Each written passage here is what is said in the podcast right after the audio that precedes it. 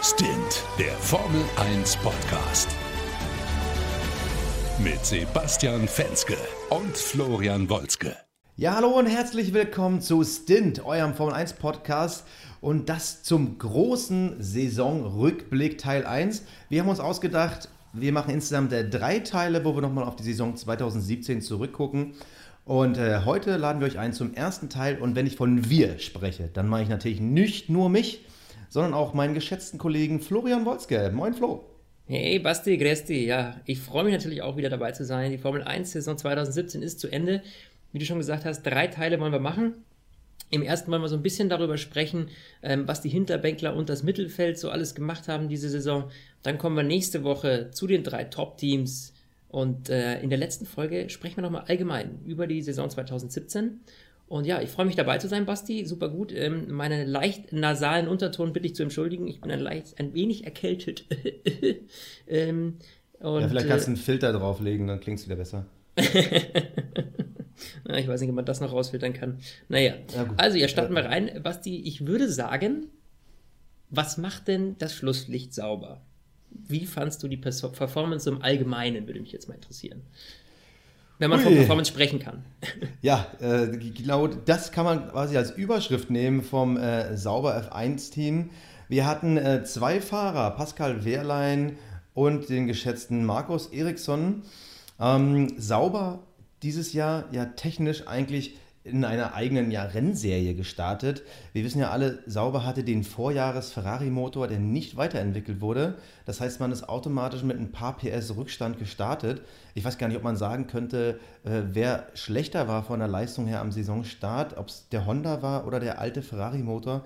Fakt ist, Sauber hat eigentlich die gesamte Saison äh, mit stumpfen Waffen gekämpft haben sich ein, zweimal nicht schlecht geschlagen, aber insgesamt sind sie eigentlich nur hinterhergefahren. Also da war eigentlich nie was zu erwarten.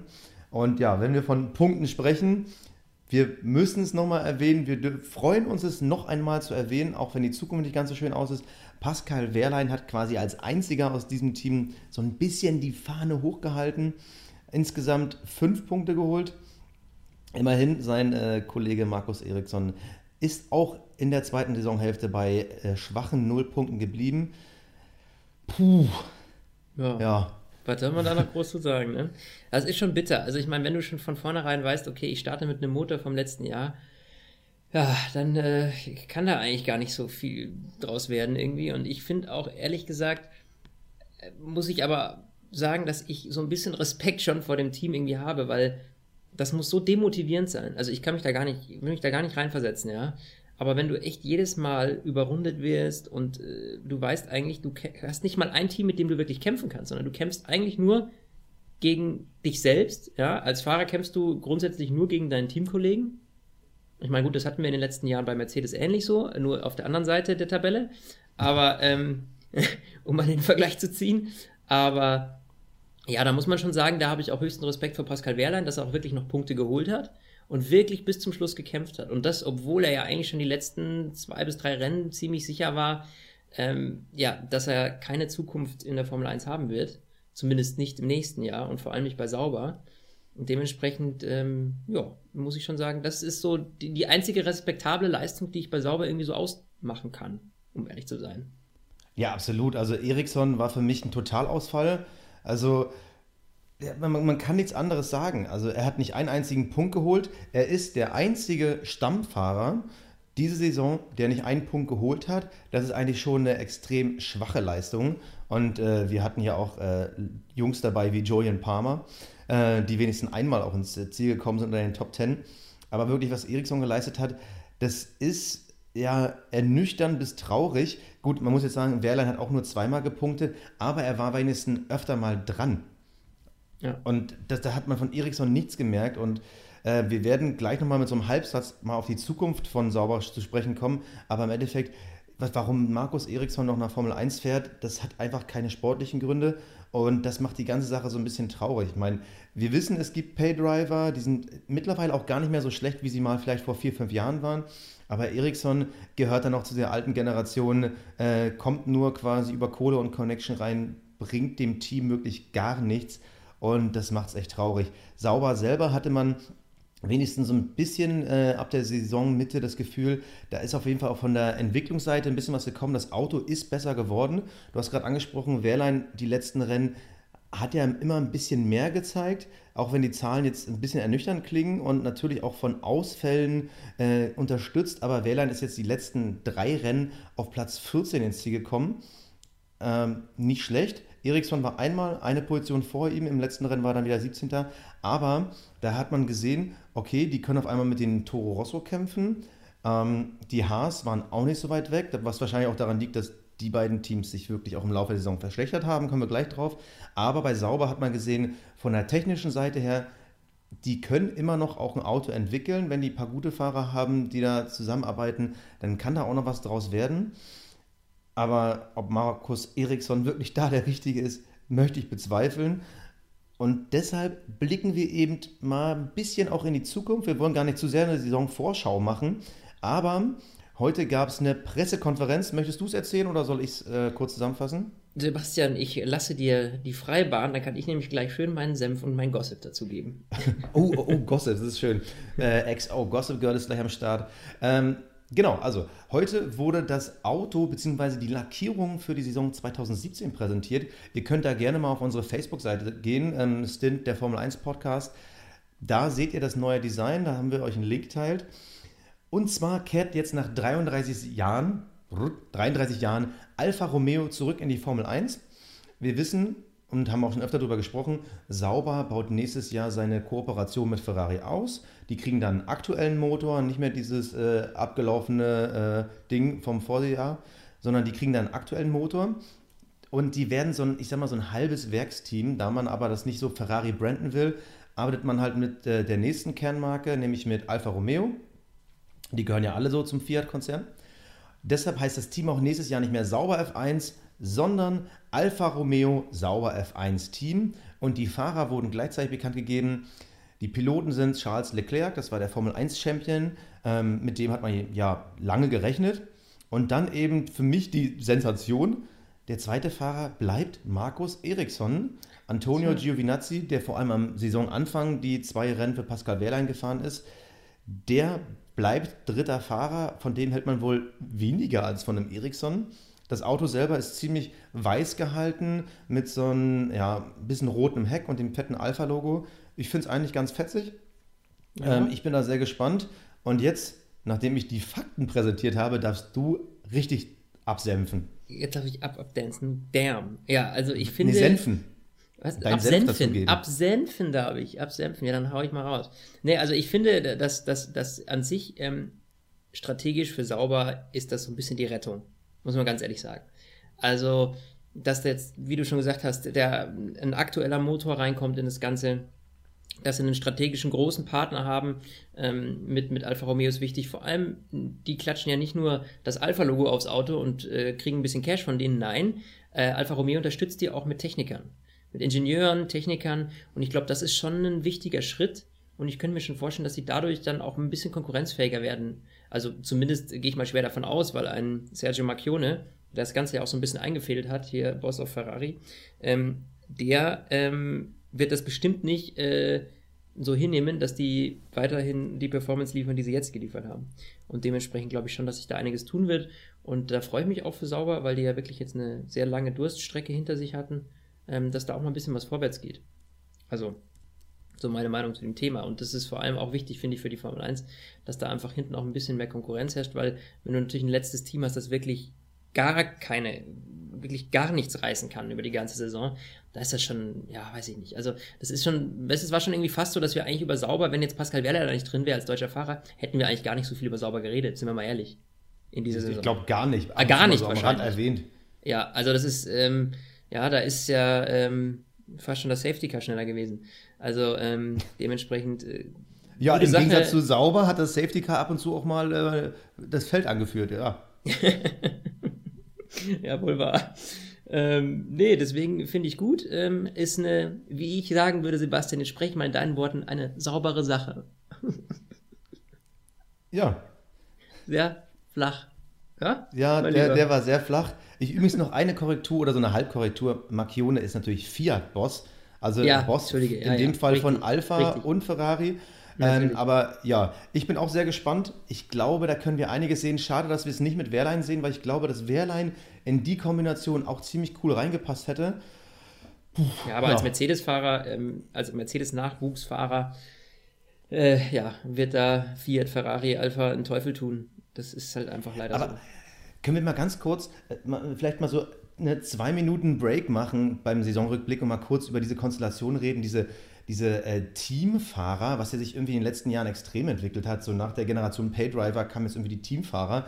Leclerc ist jetzt nur ein Ferrari-Fahrer, kann also sein Leben lang irgendwie nur bei einem Ferrari-Motor fahren und ein Wehrlein, das ist ein Mercedes-Junior, der kann nur Mercedes fahren. Das finde ich irgendwie eine blöde Entwicklung. Also irgendwie bei den Mittelfeldteams und den hinten, da darf man nur auf dem Motor bleiben, aber vorne kann ein Vettel von Renault zu Ferrari und zu Mercedes hin und her wechseln. Da ist man ja. wiederum nicht so drauf. Also, was ist denn das für eine Entwicklung? Ich will doch den besten mir verfügbaren Fahrer in meinem Team haben. Die Top 3 machen das, aber die hinten nicht. Äh, ist das ja, wirklich das nur Geld oder ist das irgendwie so ein bisschen auch ein bisschen beefen? Nee, wir wollen euren Fahrer nicht. Naja, das, ich glaube, das liegt natürlich daran, dass die, die Teams, die etwas weiter hinten sind, natürlich äh, viel auf Nachwuchsfahrer setzen müssen, zwangsläufig. Zum einen aus finanziellen Gründen und zum anderen, weil natürlich auch das ein oder andere Team Verpflichtungen gegenüber dem ein oder anderen ähm, Werkshersteller bzw. Top-Team hat. Und dementsprechend nutzen natürlich die Top-Teams die Hinterbänkler so ein bisschen dafür, um ihre Nachwuchsfahrer ähm, ja, auszubilden.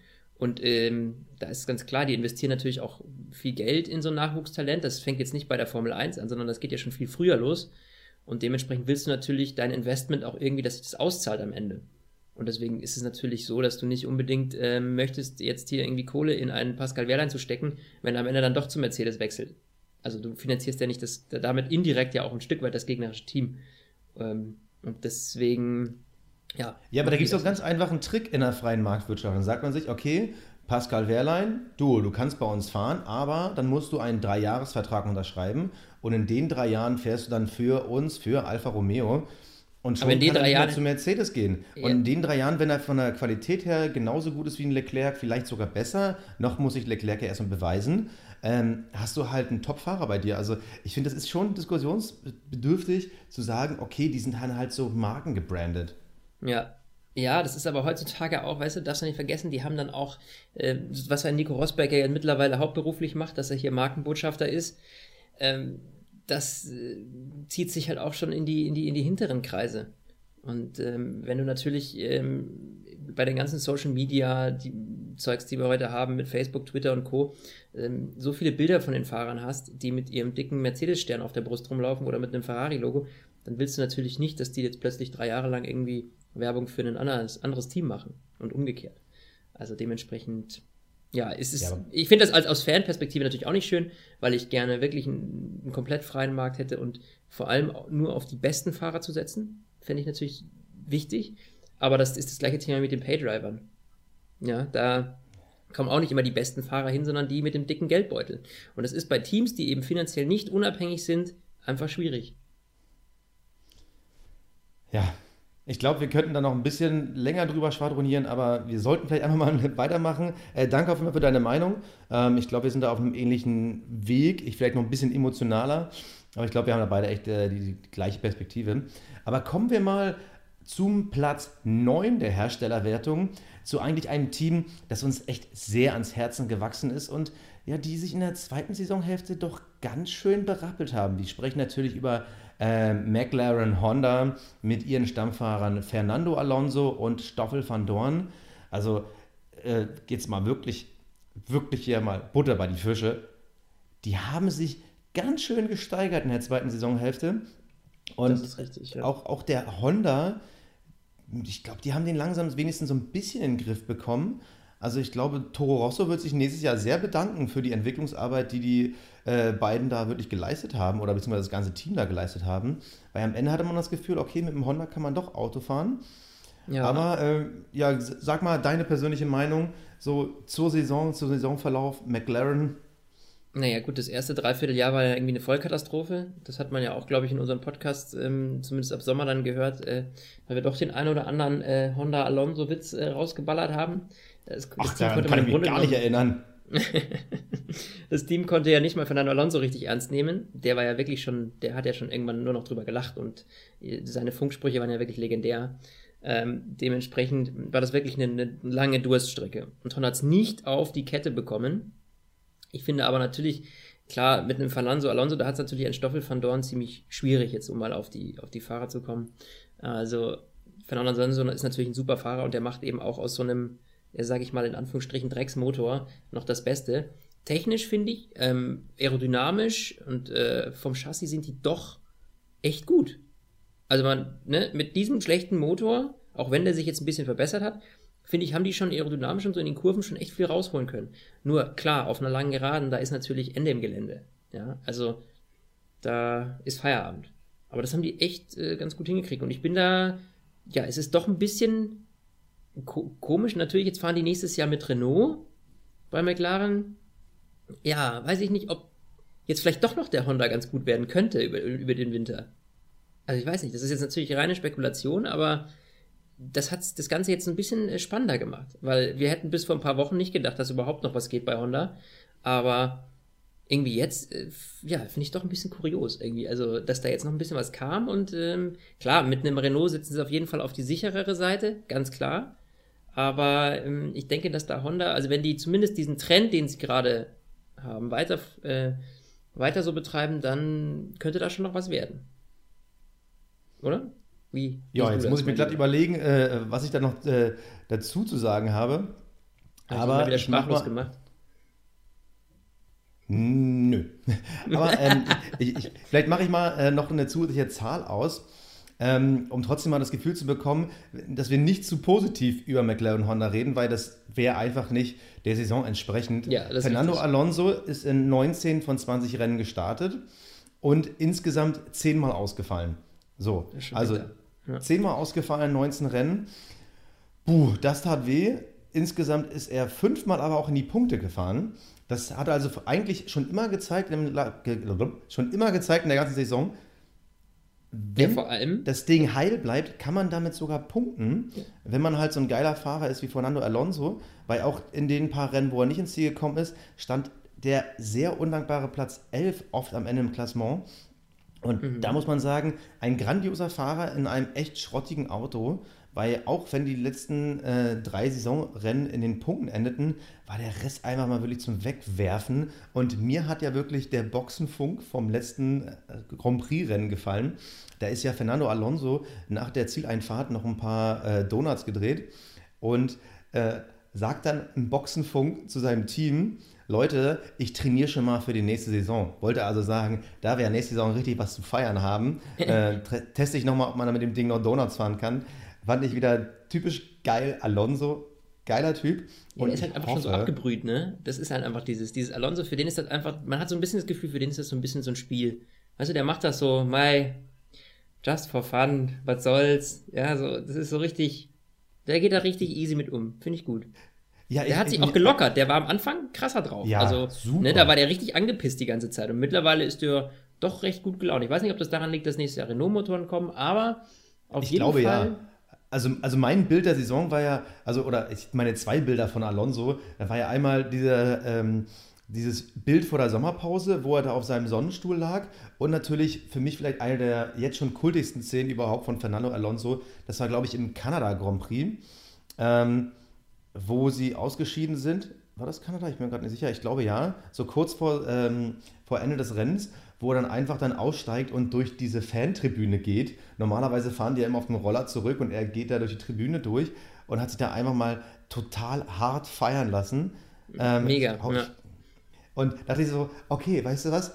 Wenn man schon Scheiße am Schuh hat, das dann auch irgendwie dann noch irgendwie positiv zu nutzen, fand ich einfach nur geil. Auf der anderen Seite muss man aber auch fairerweise sagen, ich will es jetzt gar nicht zu laut sagen, aber er hat schon ganz schön gegen Honda gehetzt und dann eben diese, diese Verbrüderung mit den Fans, die quasi auf seine Seite zu holen und äh, die dann quasi auch noch gegen Honda aufzuwiegeln, mhm. ist vielleicht ein bisschen auch unfair.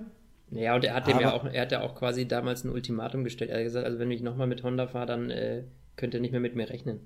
Also, das war ja auch mal einer seiner Sprüche, dementsprechend hat er das Team schon ganz schön äh, unter Druck gesetzt. Da gebe ich dir ja, und, recht. Und da muss man echt sagen, ist das eigentlich noch so viel Sportsgeist? Ich meine, gut, Honda hat es in drei Jahren nicht geschafft, wirklich einen guten Motor zu bauen. Die haben ja dann ihr Konzept zum Saisonanfang komplett über den Haufen geworfen und haben einen noch schrottigeren Motor als letztes Jahr irgendwie rausgebracht. Also mhm. allein dieser Rückschritt, das war ja, das ist ja schon fast nicht mehr nachvollziehbar, bei wirklich diesem technologischen Sport, wo da Leute im Werk sitzen und einen Motor bauen, die theoretisch auch einen Space Shuttle entwickeln können. Und die kriegen es nicht hin, dann einen Motor zu bauen, der einfach mal so einen Saisonstart oder so, ein, so ein ganzes Rennen hält. Also das erste Mal, dass wirklich der Honda gepunktet hat, äh, das war in Baku. Und das war einfach mal das achte Saisonrennen. Und das musste erstmal wirklich denken, so, okay, beim achten Saisonrennen ist erstmal an die Punkte. Von den ersten wirklich sechs Rennen sind beide Fahrer, also quasi zwölf mögliche äh, Zielankünfte, haben die nur vier Stück geschafft. Und das ist halt echt schon unterirdisch traurig. Ja, klar. Ja, man, das man, ist. Äh, lass uns aber noch kurz über Van Dorn reden. Den haben wir jetzt ein bisschen außen vor gelassen. McLaren Honda ist natürlich nicht nur Alonso, sondern auch der Stoffel Van Dorn. Ist ähm, natürlich auch ein großer Schatten, der da geworfen wird von Fernando Alonso. Kann man dann mal übersehen. Ja.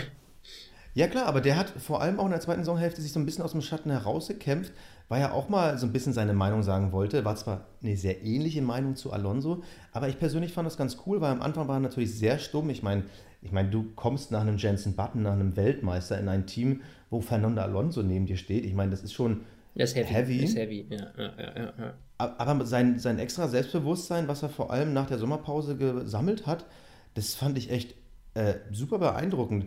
Und dann war er ja auch dann rechtzeitig da. Also er ist in Singapur in die Punkte gefahren, er ist in Malaysia in die Punkte gefahren. Da hat er gezeigt, okay, Leute, ich bin nicht nur einfach so der Typ, der sich mit Alonso irgendwie ein Büro teilt. Nee, mhm. ich kann auch Auto fahren.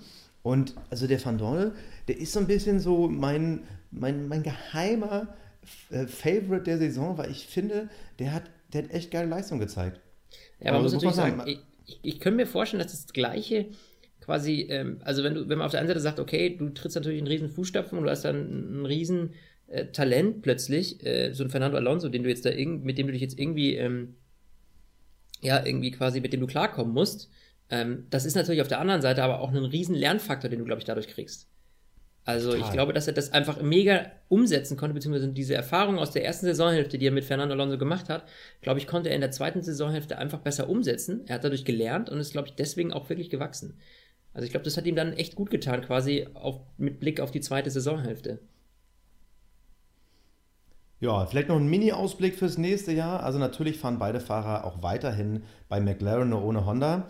Aber glaubst du, Fernando Alonso wird im Jahre 2018 einmal in einem Satz sagen, gar nicht mal so schlecht und dann irgendwo das Wort Honda benutzen? Oder meinst du, er wird nur äh, das Wort Honda nur im Zusammenhang mit, boah, bin ich happy verwenden? Da, schwierig zu sagen. Naja. Also, ich glaube ganz ehrlich, der ist einfach froh, dass er das Ding los ist. Also ich glaube, diese Donuts waren Befreiungsdonuts, die er da gedreht hat. Das sage ich dir ganz oh, offen. Befreiungsdonuts. Oha, das, ja. Er hat sich gedacht, jetzt rauche ich das Ding noch komplett hinüber. ja. Ja, doch, denke ich schon auch. Ja, gucken wir nochmal. Äh, oder wolltest du noch was zur Zukunft sagen? Nö, das war es eigentlich schon. Also äh, Zusammenfassung, McLaren war einfach nur richtig schlecht in die Saison reingekommen. Sie haben, glaube ich, insgesamt so 95 Prozent ihrer Punkte in der zweiten Saisonhälfte geholt. Ähm, das macht Bock auf mehr und ich hoffe nächstes Jahr auf ein erstarktes McLaren, weil das ist einfach eine Brand, die gehört irgendwie zur Formel 1 und da erwarte ich viel, vor allem noch mit so einem geilen Typen wie Alonso und einem echt tollen äh, Talent wie Van Dorn. Jo, sehe ich nicht. Also dann würde ich sagen, wir kommen mal zu den Amerikanern, mein lieber Sebastian. Was hörst du von Haas? Die haben ja doch äh, ja, stark gestartet und dann irgendwie so ein bisschen einen Abfall gehabt, oder? Abfall ist, glaube ich, das richtige Wort, aber da geht es gar nicht mal wirklich um äh, äh, die Fahrerleistung, obwohl wir die natürlich nochmal einzeln auseinandernehmen können, sondern äh, es hat kaum ein Team in der Formel 1 Geschichte es geschafft, sich durch Updates so krass zu verschlechtern wie das Haas F1-Team. Also am, An am Anfang der Saison hatte man das Gefühl, okay, die Jungs sind wirklich beim Kampf im Mittelfeld dabei. Die wollen vorne Force India ärgern, die wollen gegen Williams antreten. Aber die zweite Saisonhälfte, da schrottiger ging es gar nicht mehr. Also, das war krass. also das, wir haben noch echt die Haas gelobt am Anfang in unserem ähm, Saisonrückblick. Vielleicht hätten nicht machen ähm, sollen. Halbzeitshow. Ne? Vielleicht hätten wir es nicht machen sollen. Ja, ich, wir verschreien das irgendwie immer, ne? Wir haben auch gesagt, oh Gott, der Honda, der ist so schlecht, der Motor, da wird nie was draußen, auf einmal zieht der an. Vielleicht, äh, ja, weiß ich nicht. Wir müssen vorsichtig mit unseren Aussagen sein, Sebastian. nee, aber du hast schon ja. recht. Also Haas ist, ähm, ja, hat sich deutlich verschlechtert. Boah, also man kann ja mal sagen, ähm, sie haben insgesamt 47 Punkte geholt und in der zweiten Saisonhälfte davon nur 18. So, also sie haben in der zweiten Saisonhälfte nur ein Drittel ihrer Punkte geholt. Das zeigt ja schon mal wirklich, wie massiv die abgefallen sind. Und wir mhm. haben ja mhm. dann gesehen, äh, Parallelflug äh, mit Toro Rosso, dann am Ende irgendwie gegen die Sauber zu kämpfen. Das ist natürlich nicht das Ziel äh, von einem Haas-Team, die ja im Vergleich eben auch zu einem Sauber eben einen neuen Ferrari-Motor haben. Aber da hat man einfach gesehen, die haben halt einfach nichts technisch auf die Kette bekommen. Die hätten wahrscheinlich, wenn sie mit dem gleichen Auto einmal die Saison durchgefahren wären, vielleicht sogar mehr Erfolg gehabt, als wenn sie mittendrin nicht irgendwie 27 Teile dann pro Rennen ausgebaut hätten und irgendwas Neues getestet hätten, was dann irgendwie nicht funktioniert hat. Ähm, ja, ganz, ganz komisch. Ziemlich verkalkuliert. So, über welchen Fahrer möchtest du denn anfangen? Romain Grosjean oder Kevin oh. Magnussen? Ja, ich bin leider kein Fan von beiden. Ne? Also ja, also Romain Ich glaube auch, die haben dieses Jahr auch keine Fans dazu gewonnen. Ich glaube, das ist nee. das total Besondere bei Haas. Ich fand das Team selber immer total sympathisch, aber mit den beiden Fahrern haben sie sich irgendwie keinen Gefallen getan, vor allem in Sachen Außenwirkung. Ja, und vor allem gerade so ein Kevin Magnussen, der ist ja auch der unbeliebteste Fahrer im ganzen Feld irgendwie. Ja, und hat irgendwie, stunk, hat irgendwie stunk mit jedem. Äh, da macht er sich halt in der Fanbase jetzt auch nicht so unbedingt beliebt. Also, ne? Ich finde den jetzt auch nicht. Also, das ist aber auch so ein Team, wo ich ehrlich sagen muss, wobei, wo auch nie so der Fokus drauf lag. Also tatsächlich, das, was wir vorhin über Sauber gesagt haben, dass wir jetzt da mehr über Sauber geredet haben, da ging mehr irgendwie voran, obwohl das das letzte Team im, im, im Feld war, als bei Haas. Also das ist wirklich so, da gab es auch, ja, gibt es eigentlich, äh, ja, Romain Grosjean ist sowieso ein absoluter Crash-Pilot von Anfang bis Ende. Ich finde, das hat er die letzten Saisons auch immer schon gezeigt. Ja, ich, diese Saison ist, glaube ich, ein bisschen besser geworden mit ihm. Aber ja, Kevin Magnussen ziemlich unbeliebt. Ich würde jetzt auch nicht sagen wollen, wer da, ich meine, außer statistisch kann man es sagen, aber sonst, äh, wie findest du da irgendwie eine Präferenz, wen du jetzt da bevorzugen würdest? Ich meine, Romain Grosjean ist noch ein bisschen besser als Kevin Magnussen, so rein von der Statistik her, aber äh, also so einen persönlichen Favoriten habe ich jetzt ehrlich gesagt nicht, wenn man überhaupt von also, Favoriten sprechen kann. Ja, also da bin ich komplett beide. Ich würde wahrscheinlich auch eher mit dem Franzo äh, Franzosen, ich hab's aber auch heute mit meinen Versprechern, so, äh, ich würde auch eher mit äh, Grosjean gehen, weil Magnussen, er ist für mich eben auch so ein kleines Crash-Kit und er hatte ja vor allem ähm, mit Nico Hülkenberg ja öfter mal seine Probleme, beziehungsweise mit vielen Fahrern im Feld, da, da gibt es dann halt so unsinnige Manöver, wo der eher seine eigene Karre riskiert und die des äh, Gegners ähm, statt da irgendwie mal vielleicht mal eine Minute länger drüber nachzudenken, was Sinn macht und ob man nicht vielleicht dann eher klein beigibt, um dann irgendwie am Ende doch mehr Erfolg fürs Team zu holen. Ähm, das war ziemlich verallgemeinert gerade gesagt, aber ähm, speziell muss man echt sagen, Kevin Magnussen, man hat das Gefühl, der kann Auto fahren, wenn er alleine auf der Strecke wäre, aber in dem Moment, wo auch nur ein anderer irgendwie in seiner Nähe ist, dann, dann fliegen bei dem irgendwie die Sicherungen durch. Also ja. anders kann man es irgendwie gar nicht beschreiben. Grosjean ist für mich so ein bisschen, ja, der war lange Zeit irgendwie ein Talent, aber äh, der Status als Talentfahrer ist halt irgendwann im Alter dann verfallen. Also mal im Vergleich, er ist jetzt äh, irgendwie, was nicht heißt irgendwie, der ist jetzt 31 Jahre alt. Also und als 31-Jähriger in der Formel 1 bist du eigentlich in deiner Prime. Also wir haben da äh, einen Sebastian Vettel, wir haben Lewis Hamilton und auch Schumi hat in der Zeit halt seine äh, Mega-Streak mit fünf WM-Titeln nacheinander irgendwie gehabt. Und da solltest du als Formel-1-Fahrer sowohl die Erfahrung haben, mitzudenken, aber auch noch immer noch diese Spritzigkeit, um jeden Platz zu kämpfen. Ja, da kann man sagen, da gibt es so eine Entwicklung, wenn du, wenn du jung in, äh, in die äh, Formel 1 kommst, das sehen wir ja bei den Fahrern, ähm, wie zum Beispiel bei Verstappen oder auch beim Ricardo hat es man am Anfang gesehen. Wenn du jung bist, dann fehlt dir die Erfahrung, du bist äh, hitzköpfig. Ähm, wenn du älter bist, bist du nicht mehr so hitzköpfig, du hast die Erfahrung, bist geduldiger und du bist wirklich als Formel 1-Rennfahrer mit 30, 31 in der besten Situation, alles oder das Beste aus beiden Welten zu holen. Und da muss ich sagen, da sehe ich bei Grosjean nicht, dass der das irgendwie in was Positives ummünzt. Also ich kann mir auch vorstellen, dass wir den Jungen auch nur noch ein, zwei Jahre sehen. Vielleicht ist es sogar sein letztes Jahr, wenn er da nicht irgendwie zeigt, dass er wirklich bei den äh, Top-Fahrern irgendwie mitspielen kann. Dann glaube ich auch, dass seine Zeit dann durch ist. Der Junge kommt nicht mit super viel Kohle als Background, der kommt noch mit seinem bisschen Resttalent, was er sich über die all die Jahre getragen hat. Aber wie gesagt, ähm, ich glaube, Grosjean, das werden wir nicht mehr lange erleben. Dagegen hat Magnussen, der ist halt noch ein paar Jahre jünger, der ist halt 25. Da hat man irgendwie die Hoffnung, dass dann irgendwann noch die Vernunft kommt. Obwohl man sagen müsste, der hat den, glaube ich, meisten Rückstand in Sachen Vernunft. Aber ja, der hat halt, der hat halt auch dieses, dieses ist mir egal, weißt du? So, der, der, der sieht auch nicht ein, wenn er irgendwie mal was vermurkst hat. Und deswegen ist er ja auch so unbeliebt bei den anderen Fahrern. Also ich glaube, ja, dass das damit, eines der größten Probleme ist. Ja, und damit mauerte er sich natürlich auch alle Möglichkeiten bei Top-Teams zu.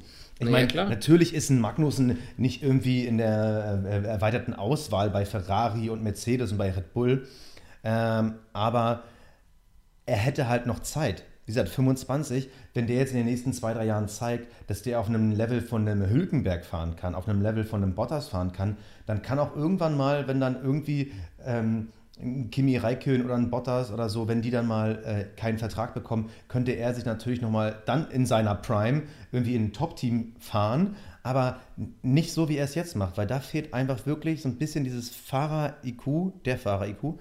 Und nee, also ich könnte mir auch bei Magnussen vorstellen, wenn es bei denen nicht in den nächsten ein, zwei Jahren zündet, ich bin gerade ehrlich gesagt äh, nicht auf Niveau zu sagen, äh, wie lange die beiden Jungs noch Vertrag haben, aber ich kann mir vorstellen, dass in zwei Jahren beide Fahrer nicht mehr in der Formel 1 sind oder vielleicht dann bei schlechteren Teams als Aufbaufahrer, weil wirklich dieser, dieser entscheidende Talentunterschied zu den anderen nicht zu sehen ist. Wobei fahrertechnisch gab es, wie ich finde, bei Toro Rosso noch wesentlich mehr Chaos. Also, die haben es dieses Jahr, glaube ich, echt auf die Spitze getrieben. Da haben ja wir selbst zwischendurch mal nicht mehr ganz durchgeblickt, wer da wie, wann, wo fährt. Oder? Also ja, die haben ja schon... jeden genommen, der eine Superlizenz hat, ne? Ja, ja, aber wirklich. Dem gesagt, ach komm, wir testen einfach mal alle durch, ne?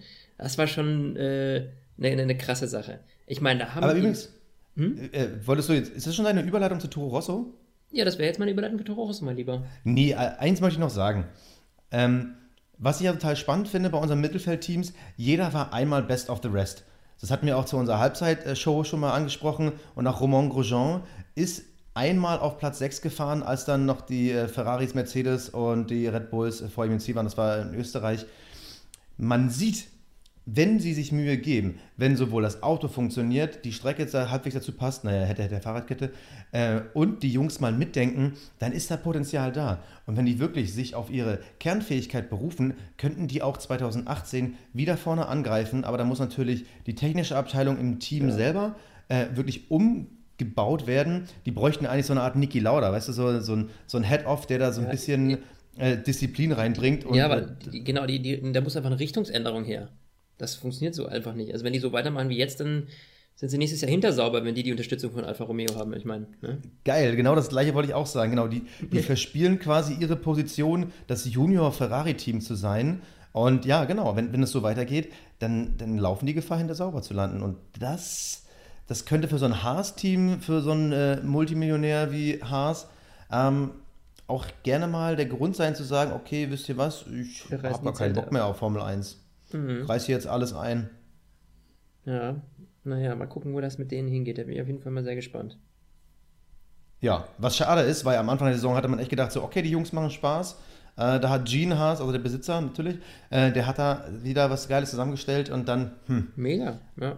Aber es ist halt, muss, man muss sich halt durch die ganze Saison ziehen. Du musst natürlich irgendwie in die richtige Richtung entwickeln, zumindest ansatzweise. Also. Und jetzt hast du den Übergang zu Toro Rosso. Und jetzt habe ich den Übergang zu Toro Rosso. Der ist aber jetzt total im Eimer.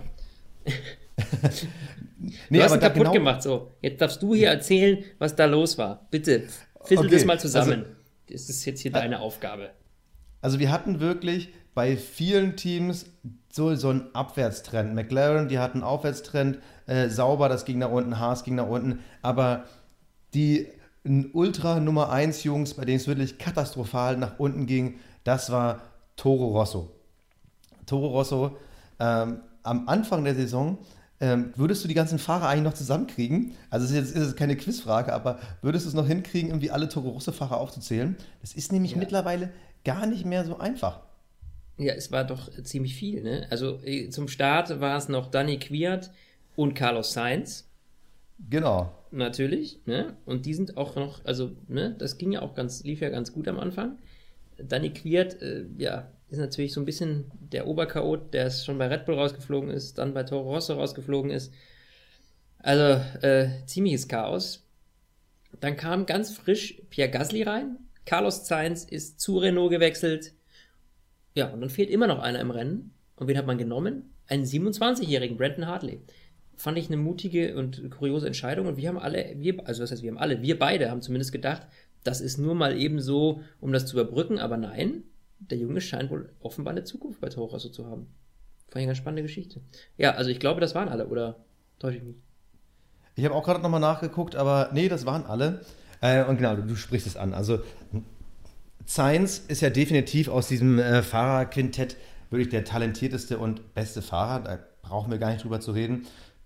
Der ist auch konstant in die Punkte gefahren und aus diesem Grund wollte ihn Renault auch haben. Brauchen wir nicht drüber zu reden. Ja. Ähm, das, das ist vielleicht einer der besseren Fahrer bei den schlechteren Teams und wirklich einer, der noch wirklich Potenzial für die Zukunft hat. Und äh, da, da, da gibt es gar keinen äh, Weg dran vorbei. Und vor allem auch Carlos Sainz, um da nochmal diesen Vergleich zu machen, der Junge ist erst 23. Das darf man nicht vergessen. Ich habe irgendwie das Gefühl, der Junge ist schon ewig dabei. Aber mhm. nein, Carlos nee. Sainz ist 23, ist immer noch super äh, jung, ist 2015 in die Formel 1 gekommen. Das heißt also, der hat noch viel Entwicklungspotenzial und ist jetzt schon deutlich besser als die meisten Jungs, die da hinten rumfahren. Und das scheint, zeigt ja auch, wie schwierig gerade dieses Kar Fahrerkarussell ist, weil es halt kaum noch Jungs gibt mit Superlizenz und die wirklich auch so ein Auto ins Ziel bringen können, weshalb man auch dann einen Brandon Hartley holt, den wir ja irgendwie, ja, was man von ihm gesehen hat, der war irgendwie ein ganz cooler Dude, so in den Interviews, ist natürlich auch immer noch relativ schüchtern, so in dieser Formel 1-Welt. Der hat jetzt noch keinen Punkt geholt hat aber gezeigt mit Position 13 und 15, dass er wenigstens weiß, wo das Ziel ist. Aber ansonsten ja. zweimal ausgefallen, zweimal wirklich so gut wie hinten ins Ziel gekommen. Dem ähm, muss man ähm, jetzt so ein bisschen Zeit geben. Ich finde, das ist natürlich eine unglaublich schwierige Situation, wenn du irgendwie dann plötzlich da so ausgerissen wirst und in so ein Cockpit gesetzt wirst. Ich, dem Jungen gebe ich auf jeden Fall noch eine Chance. Also das muss man auf jeden Fall jetzt mal gucken, ähm, wie der sich nächstes Jahr entwickelt am Anfang des Jahres. Da bin ich auf jeden Fall schwer gespannt. Ja, aber ich bin auch genauso gut auf Gasly gespannt. Ja, genauso. Der ist ja auch noch blutjung, der Junge. Genau, also Gasly ist 21, äh, der junge Franzose. Ich glaube, er wird der nächste Lieblingsfranzose nach Romain Grosjean. Ähm, irgendwie, irgendwie auch ein cooler Dude. Und ich kann mir da noch einiges vorstellen. Ich finde, das ist so die spannendste Fahrerparade, äh, Paraparade, äh, Fahrerpaarung fürs nächste Jahr, weil man irgendwie nicht einschätzen kann, drehen die jetzt komplett durch, starten die durch, äh, überraschen die alle? Oder hat man da auf ein extremes Risiko gesetzt, neben natürlich der zukünftigen te technologischen Partnerschaft, da kommen wir gleich noch drauf. Ähm, also ist man da auf dem richtigen Weg oder verzockt man sich da brutal? Also man hat auch jetzt bei den Ergebnissen nicht wirklich Unterschiede gesehen zwischen Gasly und Hartley. Ähm, beide haben natürlich nicht einmal einen Punkt geholt. Äh, die Qualifyings waren ausgeglichen zwischen den beiden. Also ich bin total gespannt. Ich würde jetzt nicht eine Wette irgendwie eingehen, in welche Richtung das geht. Da bin ich sehr auf die Tests gespannt. Aber da ist auf jeden Fall, das Team Toro Rosso ist, glaube ich, die größte Überraschungskiste, die wir für die nächste Saison haben. Aber bevor wir jetzt gleich noch zur technologischen Zukunft kommen, wir müssen noch einmal über ihn sprechen. Dani Kwiat, ha, ich wusste, dachte immer, das wird der erste russische Formel 1-Weltmeister. Wir wussten immer, der Junge kann Auto fahren und irgendwie hat er jetzt keins mehr. Tja, Pech gehabt. Ich könnte jetzt meine Tirade, die ich irgendwie so gefühlt jede zweite äh, Rennanalyse runtergebrochen habe, wieder erzählen, dass er ja irgendwie bei Red Bull rausgeflogen ist und durch Max Verstappen ersetzt ist und ja nicht ohne Grund, weil er halt irgendwie nicht so cool ist und nicht so gut fährt und ja, es ist halt irgendwie so eine Trauerweile, dieser Junge, finde ich persönlich. Danny Ricciardo hat ihn ehrlich gesagt tatsächlich letztens noch in einem Interview gelobt und meinte, dass das noch nicht das Ende seiner Formel 1-Karriere ist, eventuell, ähm, und ihm eine Pause ein Jahr mal gut tun würde, um dann wieder frisch zurückzukommen, da muss ich sagen, äh, das bezweifle ich tatsächlich. Also ich weiß nicht, ob sich für den jemand, jemand nochmal so krass interessiert. Höchstens mal, wenn so eine Notfallsituation ist, wie jetzt bei Toro Rosso, wo man dann wirklich irgendwie nicht mehr weiß, welchen Fahrer man in sein Cockpit setzen will. Aber dass der jetzt irgendwie dann auch noch irgendwo in einem guten Team landet, pff, I don't know. Also, ich habe den Jungen noch nie irgendwie so richtig, ich weiß nicht, das war irgendwie so, der ist auch immer so, der hat auch immer so eine negative Stimmung. In den Interviews und so, fandst du nicht? Ja, also, also das Ding ist, der Typ hat wirklich so viel Credibility verspielt. Man muss das einfach sagen. Der Typ ja. hat wirklich so krass verkackt. Also ich kann mir nicht vorstellen, vorstellen, was ist denn heute los? was ist so? Bei Vielleicht dir ist heute echt, ey. Wahnsinn. Wir sollten nicht mehr sam samstags podcasten, weil ich habe das Gefühl, da ist bei mir noch zu viel ja, äh, Restenergie vom Freitagabend, die verloren gegangen ist, irgendwie noch auf der Spur. ja, du wirst es überleben und ich glaube, die Zuhörer werden es dir verzeihen, mein Lieber. Ja, also, wo war ich nochmal? Ähm, ja, nee, äh, ich, ich glaube, er hat einfach zu, ich glaube, er hat einfach zu viel verspielt. Also die einzigen, die Quiert, glaube ich, nochmal holen würden, sind halt die Red Bull-Teams, weil ich glaube nicht, dass sich irgendeiner an den Jungen rantrauen würde. Also ich kann es mir einfach nicht vorstellen. Kann ich nicht. Also das. Ne. Ne. Kann ich nicht. Auch nicht. Ne, will ich nicht, kann ich nicht. Kein Bock. Ne. Und, und wenn wir wirklich mal sehen, diese Problematik der Fahrer, wenn wir wirklich mal jetzt genau gucken, ähm, Toro Rosso 53 Punkte. So, 53. Ähm, klingt ja erstmal nach relativ stabil, sieht auch so aus, wäre es fast spannend gewesen mit Renault und Haas, was und wie am Ende dann doch nur so halb. Aber ihr bestes Ergebnis haben sie in Singapur geholt. So, ähm, Singapur wissen wir ja ganz genau, da war nach dem Start, waren da schon relativ wenig Fahrer noch irgendwie, die da mitgefahren sind. Aber da hat die Punkte für die Carlos Sainz geholt. Richtig geiler vierter Platz. Der hat da quasi für die die Saison ge ja, gerettet oder sagen wir mal so, die Basis für eine halbwegs vernünftige Saison gelegt. Mhm. Aber wenn die den Carlos Sainz nicht gehabt hätten, dann wäre Toro Rosso aufgrund seiner Technik, trotz des vermeintlich besseren Motors, und seiner wirklich ja, reduzierten Fahrerkompetenz, die wären definitiv hinter Haas gelandet und ja. hätten vielleicht sogar noch Probleme mit McLaren bekommen, wenn die den Carlos Sainz nicht gehabt hätten. Und das zeigt ja eigentlich wirklich, wo dieses Team Probleme hat. Schlechte Fahrerwahl, gut, Sainz war natürlich eine gute Wahl, aber das war quasi die, das einzige Gimmick, was sie abgeben konnten bei dieser ganzen Honda-Renault-Thematik. Mhm. Äh, und natürlich, dass sie ihr Auto nicht nicht wirklich im Ansatz weiterentwickeln konnten. Und wenn man das mit dem äh, großen Bruder oder der großen Schwester, ich weiß nicht, wie man Red Bull bezeichnen könnte, den, den Papa, ähm, vergleicht. Papa Red Bull. Die haben ja schon auch noch in der zweiten Saisonhälfte eine Entwicklung hingelegt. Klar, die haben noch so ein bisschen mehr Know-how, aber allein wegen der äh, Verbrüderung, äh, der Verwandtschaft, äh, muss man sagen, hat Toro Rosso vor allem da in Sachen Weiterentwicklung brutal versagt. Also wirklich brutal versagt. Wenn wir jetzt mal diese zwölf Punkte, diesen vierten Platz von Carlos Sainz rausrechnen, haben die in der zweiten Saisonhälfte zwei Punkte geholt. Zwei lächerliche Punkte und wären damit nur vor sauber gewesen. Das ist richtig also, bitter. Das ist richtig also da bin ich wieder bei meiner Kernthese. Toro Rosso wird die, die, größte Glückskiste für nächstes Jahr werden, weil die sind aus meiner Sicht, laufen die wirklich Gefahr, schlechtestes Team 2018 zu werden, wenn sie nicht den Turnaround kriegen. Da müssen sie echt aufpassen. Da, ich, da, bin ich absolut vollkommen auf deiner Seite. Da kann ich auch äh, tatsächlich nichts mehr hinzufügen, Sebastian. Ähm. Aber vielleicht doch, lass uns aber trotzdem mal kurz ansprechen, diese Renault-Honda-Thematik. Also, wie sich das da hin und her bewegt hat, wollen wir gar nicht nochmal erklären. Da würde ich ja wieder jetzt ein, wieder einen Monolog führen. Das Fass wollen wir nicht aufmachen. Ich wollte gerade sagen, das haben wir doch ja. damals beide versucht zu erklären. Und ich weiß nicht, äh, ob das man, überhaupt eine PowerPoint für. durchgedrungen ist, genau, was das wirklich damit auf sich hat.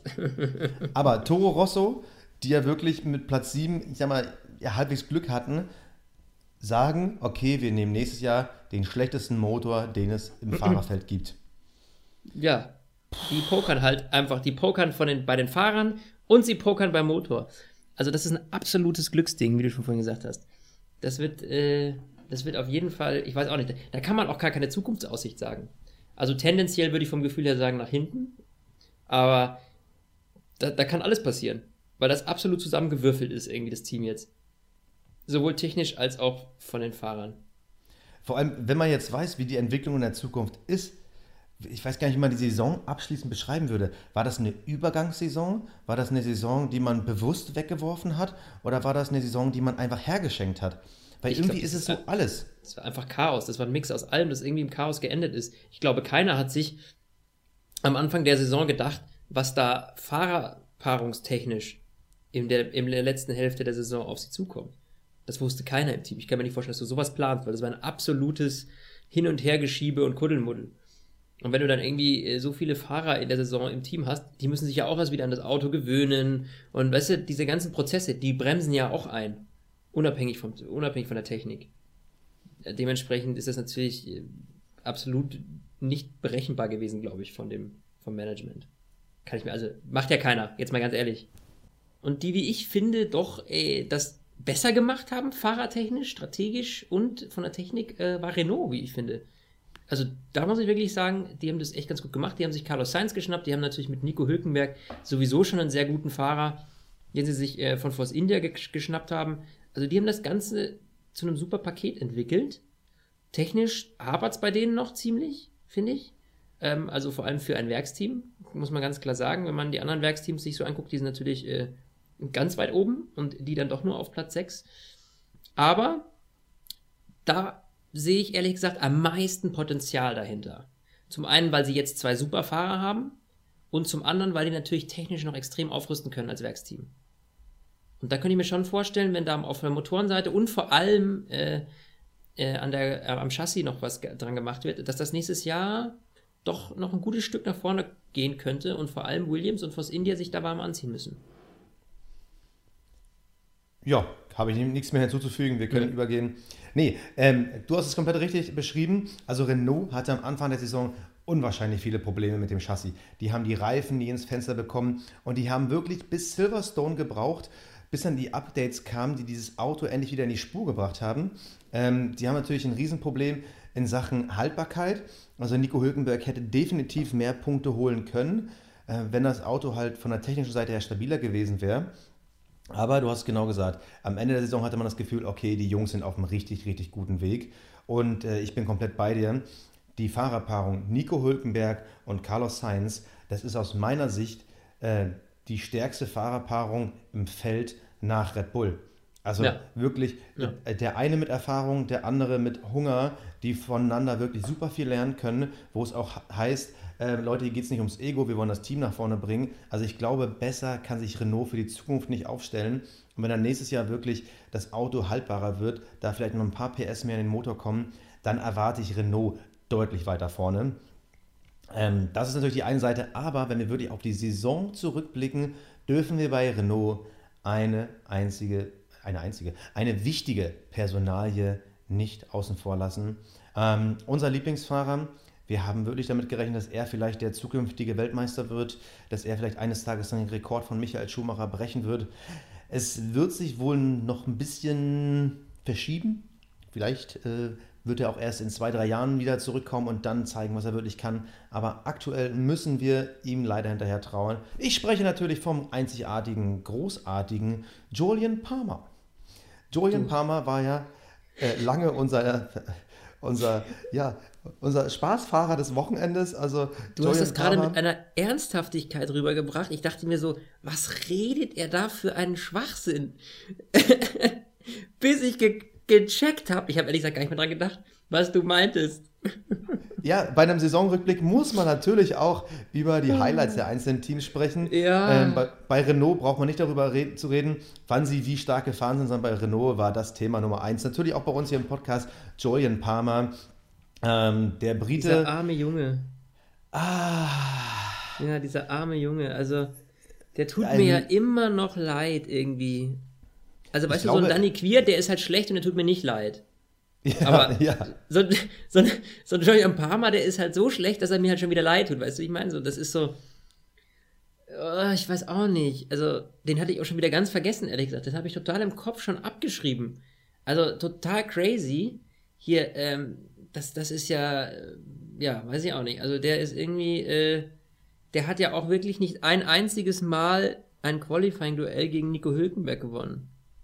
Also nicht ein nee, einziges Mal. Weißt du, wenn er einmal gewonnen hätte, dann könnte man sagen, oha, er hat irgendwie 300 schlechte Tage und jetzt mal einen guten gehabt. Aber nein, er hatte irgendwie nur schlechte Tage so. Also lief halt nicht, ne? Lief halt einfach gar nicht bei dem Jungen. Ja, 16, 16 Rennen ist er dieses Jahr insgesamt gegen Nico Hülkenberg gefahren, bis er dann von Sainz ausgetauscht wurde. Und in den 16 Rennen hat Nico Hülkenberg 34 Punkte mehr geholt. Und wir reden ja nicht davon, dass die auch mal um Sieg oder um Podium mitfahren. Nee, die kämpfen ja äh, um die Positionen 6 bis 10, wo es halt immer nur so 1, 2, 6 Punkte irgendwo zu holen gibt. Und da hat Julian ja. Palmer halt nie was auf die Kette bekommen. Und Nico Hülkenberg halt, glaube ich, das komplette Gegenteil. Also ich glaube, einen krasseren Unterschied zwischen einem super talentierten und erfahrenen Fahrer und einer kompletten Nullnummer den, den gab es nie in der Formel 1 so extrem wie zwischen Julian Palmer und Nico Hülkenberg. Also am Ende extrem. hat Palmer es dann doch einmal unter die Top 10 geschafft. Aber äh, muss man auch sagen, welches Rennen war es? Es war das Singapur-Rennen. Und wenn man da nochmal guckt, wer da alles ausgeschieden ist, das war natürlich ein Rennen, wo selbst ein Julian Palmer mal Punkte holt. Aber das ist ja wirklich im Vergleich, das war dieses berühmte Rennen, wo Vettel, äh, Raikön und Verstappen sich in der ersten Runde schon ausgeschossen haben. Mhm. Also äh, wenn es Parma nicht mal da geschafft hätte, dann, dann hätte man ja. wirklich also sagen sollen, wir nehmen dir auch den Führerschein für den normalen Straßenverkehr weg, weil du bist ja eine Gefahr für die Menschheit. Also wirklich, äh, werden die statt Palma vom Saisonanfang Carlos Sainz gehabt hätten, hätte, hätte Fahrradkette, Konjunktiv etc. pp. Aber dann würde ich ja. sagen, dann wäre Renault nicht nur Sechster geworden. Dann hätten sie Williams gepackt, ja. Das könnte echt sein. Das könnte wirklich sein. Also das ist, aber deswegen sei ja, sie haben es ja gut korrigiert. Die haben sich mit Carlos Sainz eigentlich den Fahrer rausgepickt, bei dem wirklich extrem viel Potenzial ist ähm, und der zu haben war von den Hinterbänklern. Das muss man schon mal so sagen. Ja? Ähm, ja. Beziehungsweise heißt zu haben. Da war natürlich ein ziemlich krasser Deal dahinter. Ähm, das haben wir ja, wie gesagt, äh, alles im Sommer mal aufgedröselt. Ähm, dementsprechend. Aber da, da, haben sie jetzt eine super Aufstellung. Also, das ist jetzt eine, eine richtig gute Sache. Und das ist auch so ein Aber Team, wo ich, wie gesagt, so ein bisschen Emotionen mit reinkriegen kann, muss ich ehrlich gestehen. Also ich ja. mag Nico Hülkenberg eh schon seit eh und je. Und jetzt mit Carlos Sainz. Also das ist irgendwie so ein Team, da, da bin ich auch dann beim Rennen mit drin, weißt du, da fieber ich dann mit so, hey, boah, hoffentlich kommen die noch ein Stück weiter vor. Also da habe ich so ein, ja, da verbinde ich irgendwie was mit. Ja, ich wollte gerade schon mein Fazit einläuten. Insgesamt muss ich auch sagen, Renault, das erste Team, was wir auch heute besprechen, äh, wo die Formkurve nach oben gezeigt hat. Also nicht nur durch den Fahrerwechsel, sondern auch durch technisches Know-how. Da hat man halt noch gezeigt, man kann mehr und man ist nicht irgendwie hinter drei Mercedes-Teams, sondern man möchte auf dem Niveau von Red Bull mitfahren. Also Renault, ich bin komplett bei dir. Emotional haben die mich so ein bisschen gecatcht und ich freue mich schon richtig, die nächstes Jahr zu sehen. Vor allem den Nico Hülkenberg, den ich immer noch für einen super geilen Fahrer halte, der mitten in seiner, hier wieder mein Lieblingswort des Tages, mitten in seiner Prime steckt. Und ähm, klar, ich, ich muss auch sagen, ich finde das Auto auch optisch echt schön. Oder fand es schön. Ich, also das Gelb sollten die ruhig mal behalten. Ja, finde ich auch. Das passt auch gut. Also ich meine, klar, ist ja sowieso, äh, ja. sticht gut drauf. Ja, finde ich, find ich gut. Ja, gebe ich dir recht. Füge ich nichts hinzu. Oh.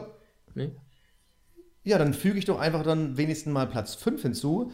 Und zwar Williams. So. Williams, Williams, Williams. Ähm, ein Traditionsverein Verein, ein Traditionsteam, ein Team, was wirklich eine extreme Strahlkraft hat und vielleicht die kurioseste Fahrerbesetzung, die man haben kann. Am Anfang der Saison bzw. vor der Saison wurde den Valtteri Bottas abgekauft, kann man sagen. Valtteri ist natürlich zum großen Mercedes gegangen und auf einmal hatte man das Problem, was irgendwie so ein bisschen dieses kleine Randproblem der ganzen Saison ist. Wen lässt man fahren? weil es gibt einfach kein gutes Fahrermaterial aktuell. Und was hat man gemacht? Ach, warte mal, letztes Jahr hatte doch dieser Brasilianer bei uns Schluss gemacht. Wie hieß denn der nochmal? Vielleicht hat noch, hat, noch, hat noch einer seine Nummer? Also irgendwie so muss es abgelaufen sein. Und dann hat einer gesagt, ja, der hieß doch, der hieß doch hier äh, Barrichello. Nee, der andere. Äh, Massa, Massa, ja, genau. So, ja, genau. Den meine ich, genau. Lass doch den nochmal anrufen und fragen, was der gerade so vorhat.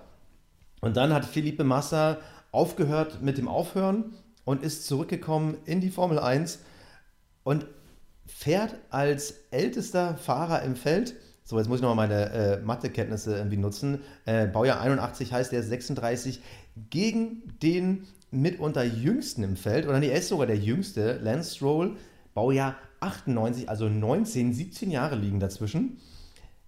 Tja. Es ist einfach mal die krasseste Kombination, die man haben kann. Es ist genau das Thema, was wir heute schon mehrfach hatten, zwischen Erfahrung und Hitzkopf und auf wen setzt man da eher und also bis, naja, rein bis, punktetechnisch muss man ja sagen, dass zwischen Stroll und Massa nur drei Punkte liegen am Ende. Also rein von der Performance her waren sie relativ ja. gleich auf. Ja, das muss man schon so sagen. Ähm, und da finde ich, da sollte doch eigentlich der Unterschied zwischen einem so erfahrenen Fahrer und einem absoluten Jüngling, der müsste eigentlich größer sein. Ja, aber da muss man jetzt wirklich mal im Detail nochmal in die Saison reingucken. Es gab schon krasse Unterschiede. Also, ähm, ich weiß, du wolltest es jetzt sagen, oder äh, soll, soll ich es kurz nochmal erklären, so die Auf- und Abs des Lance Stroll, weil es ist wirklich schon. Also, okay, wir müssen. Ich kenn, ja, ich kenne Achterbahnen, da sind weniger Höhen. Man muss ein bisschen sagen, in Baku ist Massa ausgefallen und Stroll hat 15 Punkte geholt. Das macht schon mal einen sehr großen Anteil des Ganzen aus. Ja, ja. und wenn Massa da nicht ausgefallen wäre, hätte er auch ja. genauso gut das Rennen ja. gewinnen können. Also das ist wirklich ein Extremum gewesen. Das, ist, das, ist, das, das hat das Ganze ein bisschen durcheinander gebracht, da gebe ich dir recht. Ja, da gebe ich dir recht. Nein, ähm, das war jetzt auch nicht so, äh, so gemeint. Ähm, aber ich, ich finde, wir haben den ja ganz am Anfang, hieß es ja erstmal, okay, Lance Stroll, hier, der, der die, haut einen Haufen Kohle in die Nummer rein und deswegen typisch Paydriver fährt der Sprössling da. Ähm, am Anfang ein bisschen Pech, die ersten drei Rennen ausgefallen, aber der hat sich dann doch besser entwickelt, als wir dachten. Nur gegen Ende irgendwie wieder nicht. Also er hatte zwischendrin im Sommer echt so ein Hoch, wie ich finde. Ähm, so kurz vor und nach der Sommerpause und dann ging es wieder bergab. Also das ist so ja. meine, mein Feeling von dem Ganzen. Ja, genau, das ist die Achterbahn, die ich meinte. Also, da gab es ja diese Geschichte, dass der, der Papa, der Multimilliardär äh, Stroll, seinem Sohnemann da irgendwie so eine Testfahrt irgendwie gegönnt hat. Und es war dann rund um den Kanada Grand Prix. Deshalb da so dieser kleine Aufschwung. Dann wieder drei Rennen, Nullnummern, wieder drei Rennen gepunktet. Aber das Komische ist, meine Gefühlslage bei Stroll hat sich parallel entwickelt. Also, ich weiß nicht, ob ich da vielleicht zu kurzsichtig war. Am Anfang dachte ich so, oh Gott, was ist das für eine Pfeife? Dann dachte ich so, ey, wow, jetzt kann er doch Auto fahren, super Talent. Und dann in den letzten wirklich fünf Rennen dachte ich so, ei, ei, ei. Also, mhm. ob sie da wirklich den richtigen Mann für die Zukunft haben. Also, ich, ich kann auch immer noch nicht sagen, ob ich jetzt Stroll für einen guten Fahrer halte oder für ein gutes Talent oder ob das für mich so ein Glückspilz war, der halt zwei, dreimal wirklich im richtigen Moment da war und ansonsten. Ja. Pff, ich meine, wir mal auf die Reihenzahlen. Ich bin ja, du weißt ja, ich bin ein Zahlenfreak. Ja, in, den in den Qualifyings. Merke ich jedes Mal, mein Lieber. Ja, in den Qualifyings hat er 17 zu 2 gegen Massa verloren. 17 ah. zu 2 ist eine Hausnummer. Das ist bitter. Da gebe ich dir recht. Da gebe ich dir recht, aber das gleiche, die gleiche Rechnung könnten wir mit äh, Alonso und Van Dorn machen. Das geht dann auch nicht auf. Also, das ist mal ein bisschen schwierig, wenn du so ein, wenn du einen Fahrer hast, die so ein bisschen ähnlich sind vom Alter und vom Level her, dann kann man sowas, glaube ich, besser vergleichen. Ähm, ich finde, das größte Problem bei ihm ist einfach letztlich dann diese Konstanz. Also wenn er diese, wie du schon sagtest, diese Achterbahnfahrt, wenn er sich das, wenn er das positiv einpendeln kann, weil er, er kann es ja offensichtlich. Also ich glaube nicht, dass diese sechs, äh, beziehungsweise sieben Rennen, wo er echt ganz gut abgeschnitten hat, irgendwie äh, reines Glück waren. Sondern ich glaube, dass er einfach diese, diese Performance noch auf ein stetigeres Level bringen muss. Und das traue ich ihm schon zu. Also dementsprechend, da muss er einfach ein bisschen mehr an sich arbeiten. Er ist natürlich, wie du schon gesagt hast, der jüngste Fahrer, er ist super jung. Und für das Alter finde ich schon okay, da kannst du auch mal so eine Achterbahn fahren. Das ist, glaube ich, ganz normal. Und dementsprechend denke ich schon, dass wir von dem noch einiges sehen werden. Also ich bin ja, aber im Endeffekt, so aber er ist ja jetzt äh, da und besetzt quasi einen Platz, den theoretisch auch Wehrlein hätte haben können. Das ist richtig. Ja, klar, Stroll bringt halt noch ein bisschen mehr Cash rein, das ist natürlich für ein Team wie Williams total wichtig. Aber im Endeffekt ist der wirklich wieder der klassische Paydriver, der quasi den Posten für einen besseren Jungen blockiert und das finde ich schon wieder schade. Also Stroll muss für mich nächstes Jahr auch beweisen, dass er mehr kann als das, weil ansonsten ähm, gehört er für mich auch genauso gut wieder weg aus der Formel 1, weil er dafür einfach dann nicht genug Talent mitbringt. Ähm, und äh, nochmal zu Massa, der ja jetzt ein zweites Mal aufgehört hat. Massa war auch lange Zeit nur hinter Stroll, nicht nur wegen den 15 Punkten aus Baku, sondern weil er extrem viel technisches Pech hatte. Und da muss man auch wirklich nochmal sagen, Williams hatte auch von der technischen Seite her, das war keine richtig geile Leistung.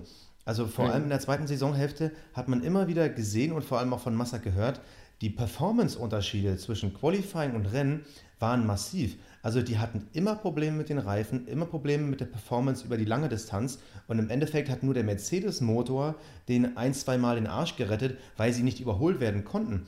Aber dahinter waren wirklich Teams und Fahrer, die wirklich auch gekonnt hätten. Und da hatten die echt verdammtes Glück. Das ist auch so ein also Team, wo ich nicht weiß, wo die Reise hingeht. Finde ich. Da kann ich überhaupt nicht ich glaub, einschätzen.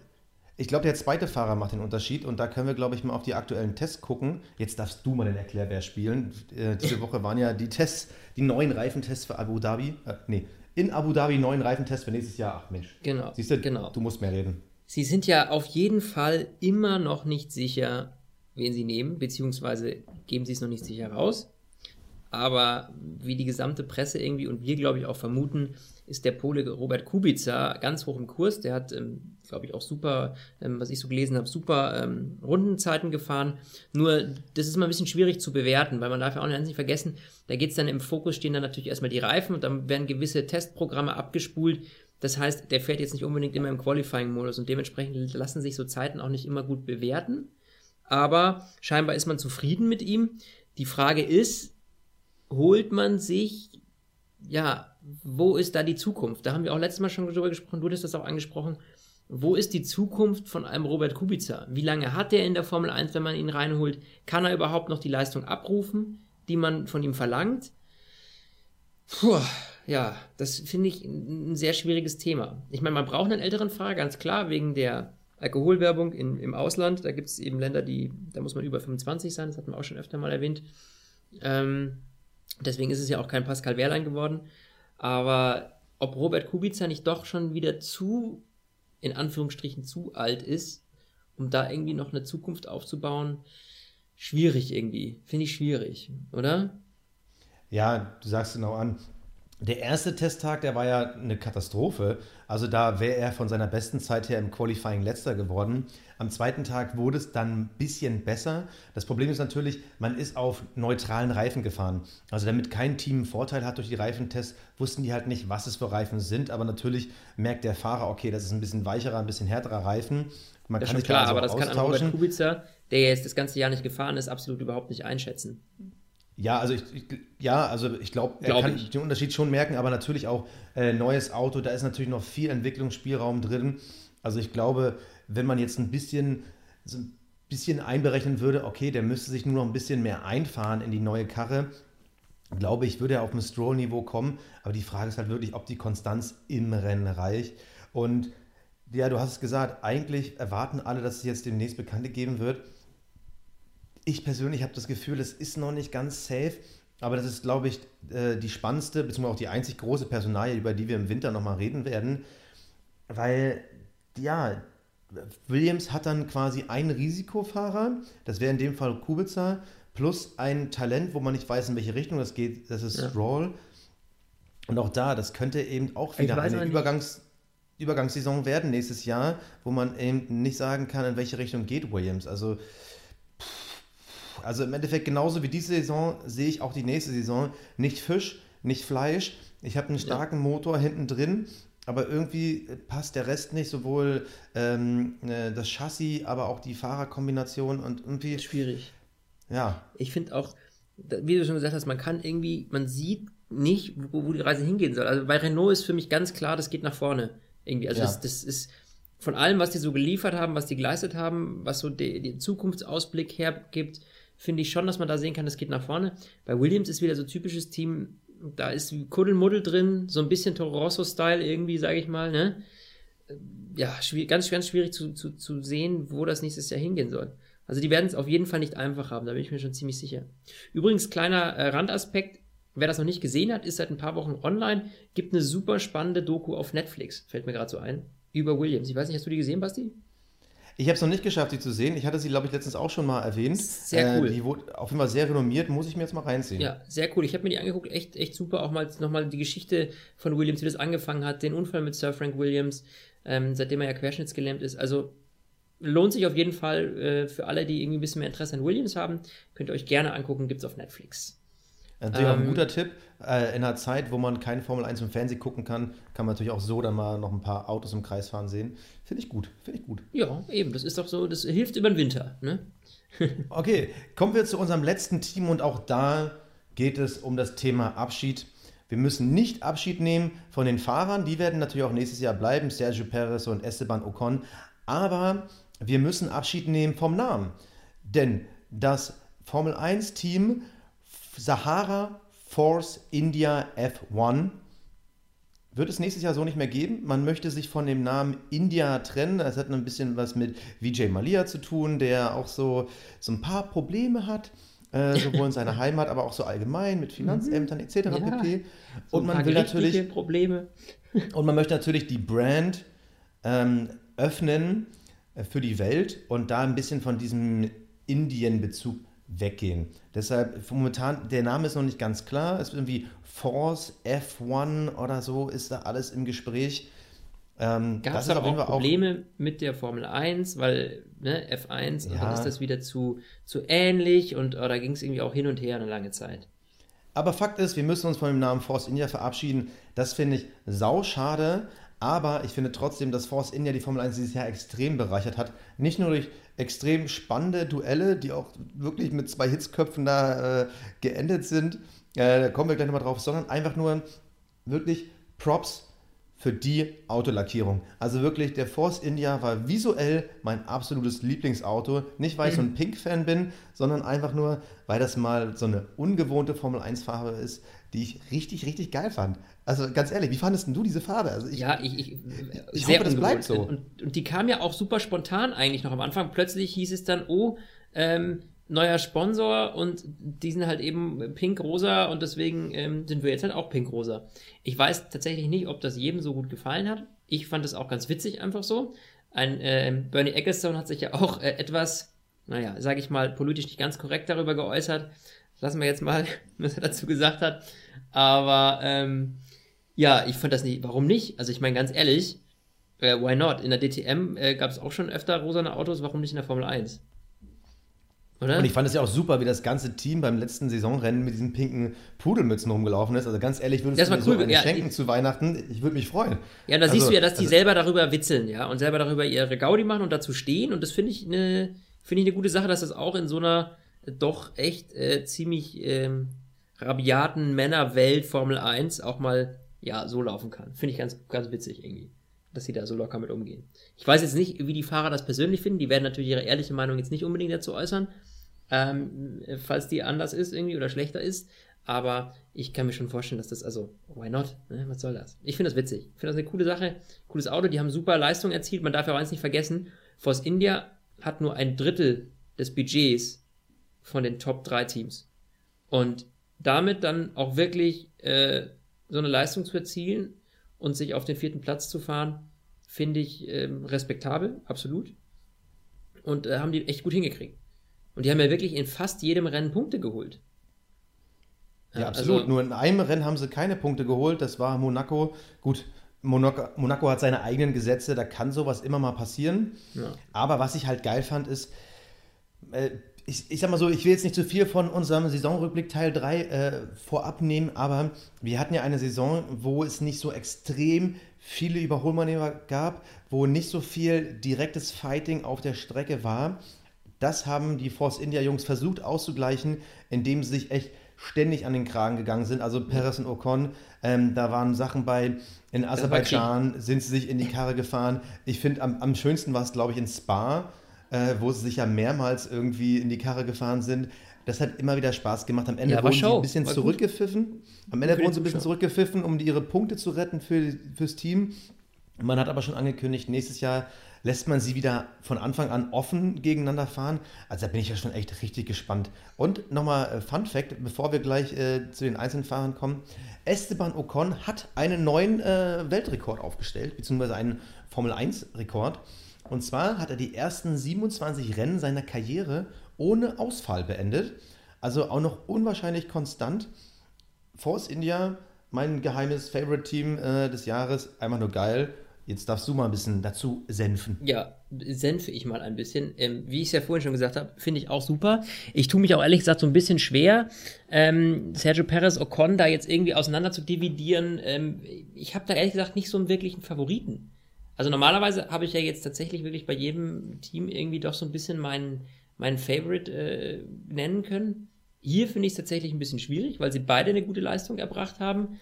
Ja, ähm, ja tue ich mich schwer. So, Ocon ist natürlich noch jünger und frischer und dynamischer, so ein bisschen, finde ich, als Sergio Perez. Ähm, und da finde ich schon, dass dann noch von Ocon, glaube ich, ich sage mal, Ocon hat noch die höhere Range, die er gehen kann. Also ich glaube, Ocon hat noch die größere Entwicklung vor sich. Und deswegen, auch wenn er jetzt punktetechnisch 13 Punkte hinter Perez gelandet ist, könnte ich mir vorstellen, dass der dem Perez noch ganz schön gefährlich werden könnte, teamintern. Letztlich. Also das ist so meine Meinung über die Fahrer. Ich glaube, dass da noch am meisten Potenzial ist und dementsprechend äh, muss Perez sich ganz schön warm anziehen. Ähm, was auch, glaube ich, ein Grund dafür ist, dass es dieses Jahr schon so oft zwischen den beiden gescheppert hat, weil eben äh, der eine seinen klaren Favoritenplatz nicht gerne hergeben möchte, logischerweise. Aber Ocon kommt immer mehr und äh, die haben auch, ich finde, eine super Fahrerpaarung fahren beide super klar. Man muss da ein bisschen aufpassen, dass man sich da nicht gegenseitig in die Karre fährt. Ist natürlich geil für uns Zuschauer, sind wir mal ehrlich. Sieht man doch ganz gerne, wenn es da ein bisschen Fight auf der Strecke gibt, auch zwischen hey, Teamkollegen. Mega. Äh, mega. geil. Aber ich glaube, dass sich äh, Carlos, äh, Sergio Perez ähm, nächstes Jahr auf jeden Fall warm anziehen muss, denn Ocon, der kommt. Und zwar immer, immer mehr.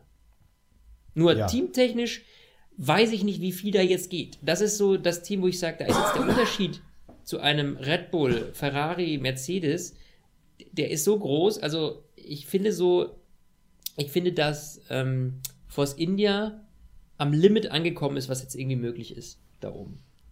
Also da müssten einer der drei Top-Teams schon wirklich großen Mist bauen, dass da irgendwie für Force India es noch weiter nach vorne geht. Also die haben echt das Maximum erreicht, finde ich. Oder glaubst du, dass da irgendwie eine Chance zumindest bei Retten ist, glaube ich. Also kann ich mir einfach nicht vorstellen. Nee. Ich muss zugeben, ich habe äh, darüber gar nicht vorher nachgedacht. Ich war halt immer noch so gehypt von Force India, wie geil die würde ich konstant abgeliefert haben. Aber, aber ja, du hast recht. Ähm, tolle Saison, tolle Fahrer, tolle Fights, aber das ist wirklich auf absehbare Zeit das Maximum, was da zu holen ist, weil um wirklich vorne anzugreifen, brauchen die auch mehr Kohle. Da kann natürlich dieser Namenswechsel irgendwie schon ein bisschen was bringen, aber ob sie dann wirklich in die Riege der Werksteams vorstoßen können, das möchte ich mal bezweifeln. Red Bull würde ich jetzt mal so als halbes Werksteam mit dazu zählen, weil die halt Tonnen an Kohle im Hintergrund haben. Ja, ja. Ähm, da wird ein Force India nicht mit reinkommen. Ähm, ich hoffe aber, dass sie uns auf jeden Fall so lange wie möglich erhalten bleiben, vor allem auch in dieser Konstellation. Und äh, ich bin auch bei dir. Ich habe vorhin gesagt, dass Gasly der neue äh, Lieblingsfranzose in der Formel 1 werden könnte. Und da habe ich natürlich ganz vergessen, nee, weil eigentlich ist mein Lieblingsfranzose ja äh, Esteban Ocon. Ich finde das total geil. Ich finde den Typen, was, was der diese Saison geliefert hat, das fand ich extra klasse. Und er hatte halt noch ein bisschen Know-how-Rückstand gegen Paris am Saisonanfang. Da gab es halt in den ersten drei Rennen jeweils nur einen Punkt. Da hatte Perez natürlich schon seinen Vorsprung rausarbeiten können, den er am Ende jetzt von 13 Punkten hatte. Aber wirklich zum Saisonende, das, das war ja so super spannend. Und irgendwie fast gefühlt jedes Rennen, wenn man irgendwie die Force India gesehen hat, die fuhren ja auch wirklich immer Rad an Rad hinter oder hintereinander. Die waren ja nie wirklich so krass getrennt. Also auch, auch auf dem Niveau, auf dem diese beiden Fahrer operieren, das ist einfach nur geil. Das macht total Spaß mit anzugucken. Und ähm, wir hatten ja darüber gesprochen, dass wir glauben, nächstes Jahr Hülkenberg und Sainz, das wird die beste Fahrerpaarung. Die müssen sich dann natürlich mit den Force India Jungs messen. Und ich glaube, wenn wirklich diese vier, die, die kann ich mir vorstellen, dass die auf einem ähnlichen Niveau dann operieren und dann wird das Mittelfeld richtig, richtig spannend. Und ich glaube, dann werden wir einiges sehen. Das ist auch, glaube ich, das Ziel von Renault nächstes Mal auf jeden Fall. Force India ist der, der Punkt, an dem sie angreifen werden. Oder da, wo sie jetzt erstmal hinwollen. Ich weiß nicht, ob sie sich nächstes Jahr schon Richtung Red Bull und sowas trauen. Äh, müssen sie aber. Ja, also klar, als, als Werksteam muss Red Bull und nicht Force India das Ziel sein. Da gebe ich dir recht, aber ich glaube, ähm, die Force India erstmal komplett äh, zu knacken, das wäre schon mal eine Nummer. Vor ja, allem, klar. wenn du überlegst, schau mal, dieses Jahr hat Renault 57 Punkte geholt, bei Force India waren es 187. Das heißt, ja. allein erstmal das Vierfache an Punkten zu holen, äh, das ist natürlich für, für Renault absolut äh, die, die, die, die, die, die Messlatte, die sie auf jeden Fall eigentlich quasi schaffen müssen. Das ist so, da, da müssen sie eigentlich hin. Und alles oben ja, drüber ist dann, ne? Aber da, da, du hast komplett recht, wenn man nur auf die Zahlen guckt, aber es ist natürlich bei Renault das Problem gewesen, auf einen Julian Palmer zu setzen. Der hat natürlich extrem viele Punkte liegen gelassen. Ja, ja, und, das ist schon wahr. Und diese 34 Punkte, die äh, Hülkenberg mehr geholt hat als Palmer, wenn da jetzt ein Science gesessen hätte und er hätte auch 34 Punkte geholt, dann wäre das natürlich nicht jetzt extrem viel knapper gewesen, aber ich glaube, dann wäre die Tabelle repräsentativer von den reinen Fähigkeiten des Autos her. Aber ich glaube, allein nur wenn durch die Mehrkonstanz, die Renault am Ende schon gezeigt hat, werden sie definitiv schon äh, ohne irgendwelche extra Upgrades schon zu Force India aufrücken. Und sie müssen sich mit Red Bull messen, aber trotzdem, da bin ich bei dir, die, ich glaube auch, sie werden eher Niveau Force India liegen und das werden geile Fights. Also ja. Gelb und Rosa, das könnten nächstes Jahr unsere genau. Lieblingsfarben werden. Zwei geile Fahrerpaarungen und äh, zwei geil designte Autos, wie wir schon festgestellt haben. Das ist eigentlich echt so ein Fight, der, den stelle ich mir auch spannend vor. Den stelle ich mir richtig spannend vor. Aber gut, das werden wir alles nächstes Jahr sehen. Wenn du nichts mehr hast, mein Lieber, dann haben wir tatsächlich unseren ersten Teil Saisonrubrik 2017 äh, vollbracht, äh, würde ich mal sagen. Nächste Woche kommt dann natürlich der zweite Teil. Da reden wir dann über die drei Top-Teams. Da geht es dann um Red Bull, um Ferrari und natürlich um Mercedes. Und äh, dann kannst du ein bisschen von Lewis Hamilton schwärmen, wie du das sonst mal so gerne machst.